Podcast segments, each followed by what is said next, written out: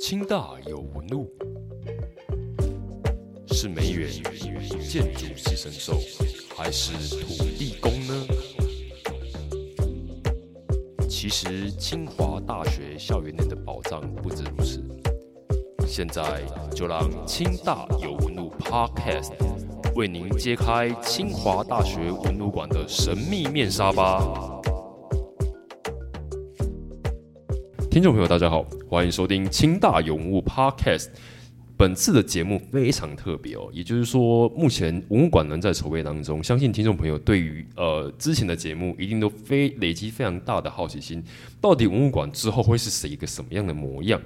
但因为我们的建筑实体空间还在营造当中，不过呢，我相信听众朋友你们能够从网络上看一窥未来文物馆的一个样貌，就是从我们的文物馆的一个 Facebook 粉丝专业，甚至是我们的清呃国立清华大学文物馆的一个网站。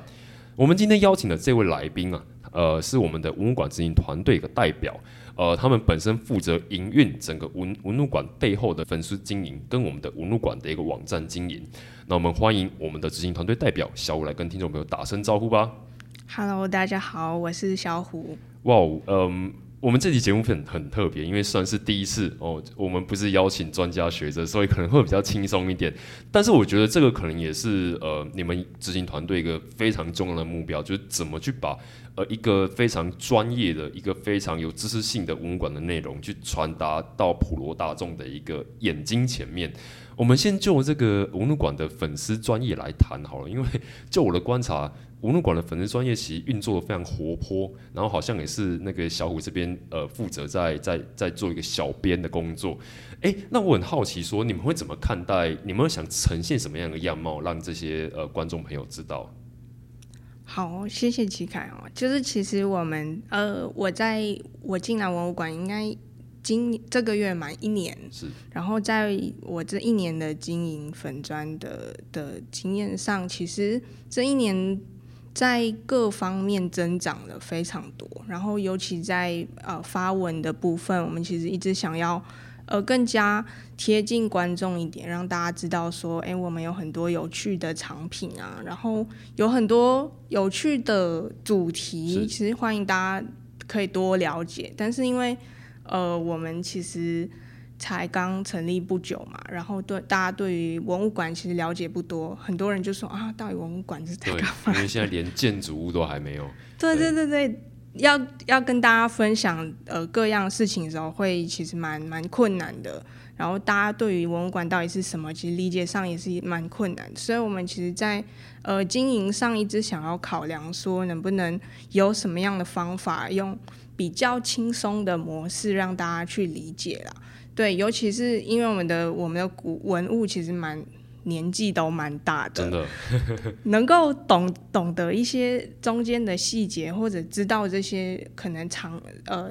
作者。甚至关于一些事件，其实对，尤其在年轻人这这辈来说，其实蛮难了解的。而且我们在清大里面，其实还蛮是希望是说校内的师生有更多的互动嘛。所以，我们我其实一直在努力在做，就是希望用比较活泼的方式，既是让大家，尤其是年轻人更愿意了解，然后在。在更多推广说我们文物馆典藏品的特色啦，或者是一些呃杨老师典藏思想方面的东西，希望让大家可以用比较轻松的方式理解。这样，嗯，刚才有提到说文物本身就是一个呃有非常多的一些功课，我们才能够理解这一批文物的内容，因为杨老师。呃，捐赠给清大这边有非常非常数量非常多的一些文物这样子，那我相信这个也是 策展团队现在目前正在努力，就是说怎么让清大文物馆的一个馆藏能够让更多人知道。呃，可是就我们演出上，我们所搜寻到呃国立清华大学文物馆的一个粉丝专业，我们发现上面非常活泼。因为其实你们不止谈文物，你们有有时候也会照节令来祝福这样子。像目前我们看到最新的一则贴文，可能重阳节的贴文，这个贴文也是你设计的吗？对对对，它是一个哎，所以上面是一个本来就有的一个你们的文物吗？对，上面的文物是我们馆藏的文物，对，然后把它变成一一则贴文来来分享。对，其实以前我我们比较倾向就是直接一整幅贴文贴上去，是。但是相较于呃，其实一般的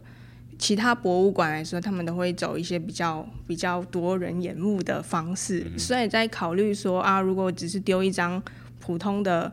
书法字画，这样大家在理解上，我说一般年轻人会觉得啊，就是就是某个书法，然后就这样划过去了。我觉得可能要一些比较比较有。彩色，然后有有图画，这样子可能会让年轻人比较愿意来，可能多看几眼这样。对，至少说我们能够让这样的图片能够变成是大家会愿意看，甚至分享。对对对对，对的一个一个方式这样子。嗯嗯。那你们粉砖上面也办抽奖哎。对啊，这个是一个非常跟得上时代，因为呃，大家知道说，脸书后来背后的一个大数据分析，它可能非常需要这个触及率的点击，很依赖就是真实的观众可能去点击这篇文章，甚至是转分享，那就有很多粉砖后来就开始举办这样的一个抽奖，文文物馆也跟进来，而且下面的留言其实非常热烈。对对对对。其实我们办了两次抽奖活动，然后我们的呃粉丝的增长就急速的上涨，其实有关系的，效果非常大。对对对。那这样子，嗯，小虎，你这样经营粉砖有一段时间，嗯，呃，你觉得说文物馆的跟粉丝之间互动的关系，在这一段时间有没有什么比较有趣的变化？比较有趣的变化，嗯。第一就是其实呃活动带动蛮蛮蛮热烈的，然后很明显就是粉丝人数上涨之后，你 PO 的文其实看的人就会变多，对，然后这是一个滚动的效益，我觉得，所以我们才会继续想说，哎，活动好像效果蛮大的，那我们再继续往这个方向多尝试一点这样，然后就是。当粉丝的人数上上涨，然后越多人看的时候，其实呃被转发或者是去被人讨论的的的几率就其实蛮大的。就跟刚开始我在经营的时候，我们其实每天很焦虑，说啊我 PO 这个文会不会有人看？对，大家会不会觉得这很无聊？然后大家会不会？就是根本就没看到是之类的，但后后面我觉得这方面的焦虑小很多，反而是更焦虑说啊我。我这次到底要挑什么样的主题 是比较吸引人，或者用什么样方式呈现比较好？嗯，所以听众朋友，你们看着我们脸书的每一则发文的背后，你就可以听到小编是这样的一个处心积虑、内心的小剧场在这样的呐喊。可是也非常感谢那么多的这个朋友的支持，让我们的粉砖总是能够呃经营的这样子配这有声有色这样子。对对。那我相信说这个东西也对于未来我们文物馆开展之后的任何一档展览都很。大的帮助，这样子。对，那当然，收听这一集节目的听众朋友也非常欢迎你们先把手机打开，我们在我们的清国立清华大学文物馆的粉砖 Facebook 粉砖，我们先点个赞。然后点个赞之后，我们来休息一下，我们来，因为我们文物馆不是只有粉丝专业，呃，对我来说，文物馆它更精彩的就是我们这个文物馆的网站。我们节目的上半段，我们再邀请小五来跟我们导览这个网站的更多丰富的内容。我们先休息一下。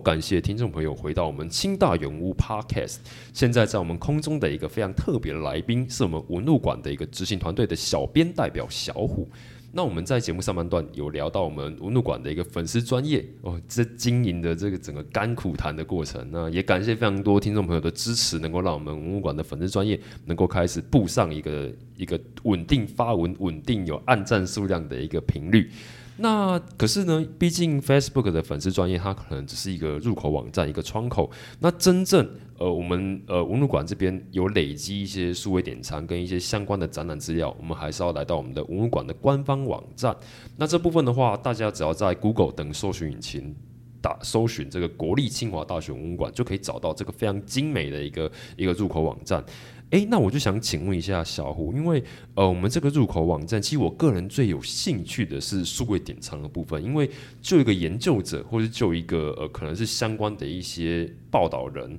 我们可能需要了来了解说。杨鲁斌老师捐赠给清华大学这批文物到底有什么东西？那因为你们在网站上也有这个建制这个数位典藏的一个功能，可不可以跟听众朋友稍微介绍一下，这是一个什么样的一个平台？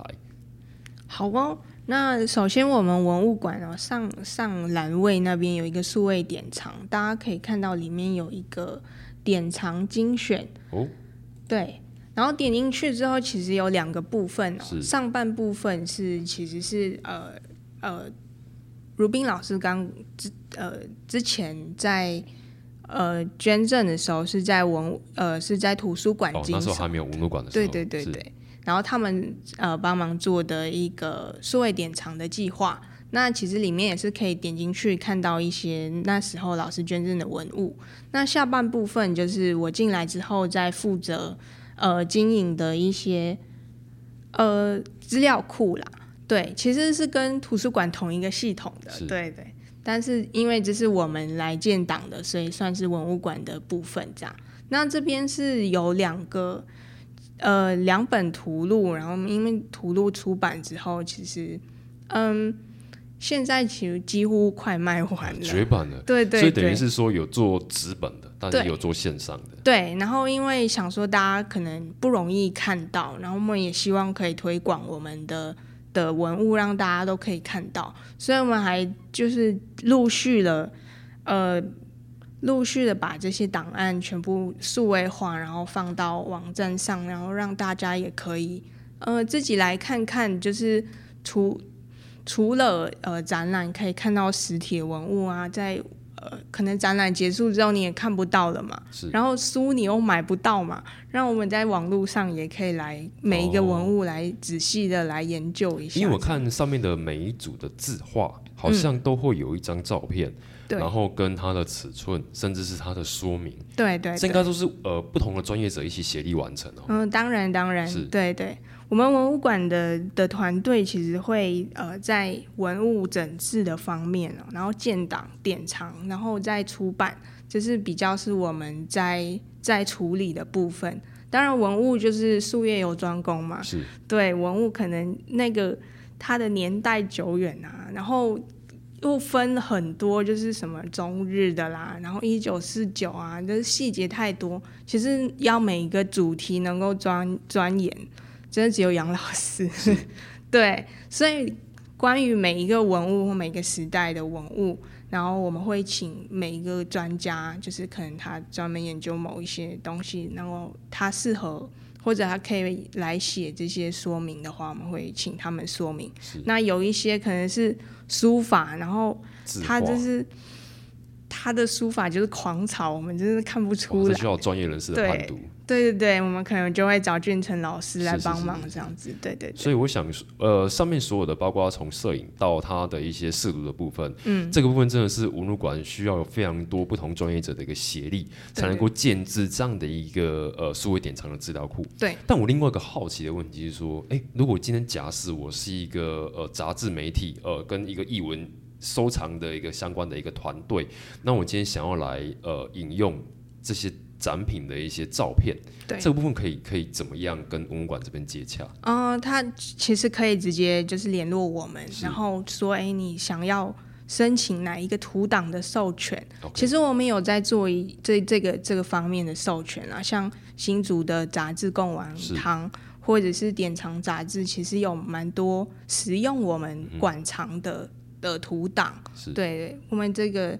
其实是可以来跟我们做沟通，然后我们其实基本上是无偿的授权授权。哇，这个真的就是一所学校，它今天让这样的一个知识文化能够公众化，能够更普罗大众化的一个非常，我觉得非常重要的一个社会责任。那么呃，其实对于很多的一般的民众来讲的话，这个数位典藏可能东西会知识门槛会有点高一点点。可能大家好奇的还是说啊，可能因为之前疫情的关系，或是因为新竹真的太远了，可能大家没有机会来到那个那个展览现场，所以可能会错过某一些他们想看的展览。可是呃，文物馆的这个网站好像还有几个特别的功能，能够带我们回到过去。其中的这个展览回顾部分，是我们网站上面有建制相关的一些内容。对，其实我们每一档展览，不管是大的特展或者是小的微展，都会做一个线上的网站导览。专门就是一个展览，就这专门做一个网站。对，没错。对，然后那个网站当然会介绍每一个展览它的它的主题，然后它的它的。每一件文物的介绍其实都会在上面，所以所以错过展览没关系，你还是可以随时来我们的网站来看看。但是还是鼓励大家要来看展览。对对对对，没错。啊，但是我觉得这个是非常重要的，因为其实，在呃后疫情时代，特别是在现在网络那么发达的时候，通过这种数位的这种展览回顾的方式，能够让大家一而再再而三的回顾，我觉得都是一个非常重要的一个方式。那除了展览回顾之外，我我看到我们的网站上面有。非常丰富的影音资料，那这部分其实就跟之前的展览也是有关系的嘛？对，没错，就是展览的时候，其实我们也有办一些活动，对，然后或者是一些讲座之类的啊，然后最重要的就是导览啊。是，其实每一场导览，呃，杨杨如冰老师都会亲自来导览，对，然后有一些重要的片段啊，或者是他讲那个，对，对于呃我们来说可能。从来没有考虑过这这样的，对他都会讲的非常精彩啦。对，通常我都会有侧拍，然后。会挑选一些精选的片段，然后放到我们的 YouTube 上面，让大家可以来看这样子。所以就会跟整个展览相关的，像是一些讲座或是一些导览，我们都会制制作成一些影片，对对，放在我们的文物馆的 YouTube 上面，供大家能够一而再再而三的回味这样子。对，没错。所以我相信说，其实这是一个数位时代，那数位时代的一个呃文物馆，我们就会有一些数位时代的做法。那相信刚听众朋友听到说，我们文物馆这边从比较专业者需要的一个。数位典藏的一个计划，到我们一般普罗大众可能因为错过展览，或者说来过展览想要再回味的，我们有展览回顾跟影音资料这个部分，那都非常欢迎呃听众朋友能够多加利用我们的这个文物馆的一个网站。那这部分的话，我相信听众朋友听完我们这一集，也听到我们这个呃小编代表这个小虎有提到他们团队背后的一些呃营运的。运作的一些想法跟一些心路历程，那也非常希望说有更多的听众朋友能够给予他们支持，也希望说文物馆今天虽然还没落成，但是大家能够透过他们所呈现的方式，让你们更接近呃那么多丰富馆藏的文物多一点点这样子。那节目最后，小五还有什么样的话想对听众朋友说的吗？嗯，希望大家可以就是在粉砖啊，还是各方面可以跟我们多互动。让小编不会觉得太寂寞、太孤单。